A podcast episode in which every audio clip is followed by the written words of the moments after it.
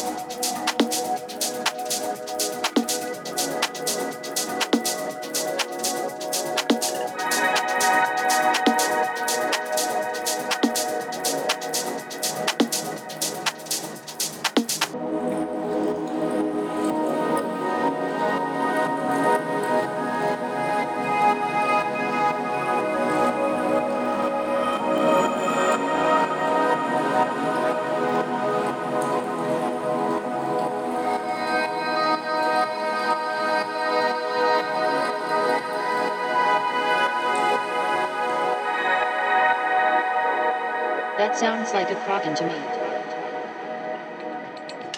Definitely a Kraken.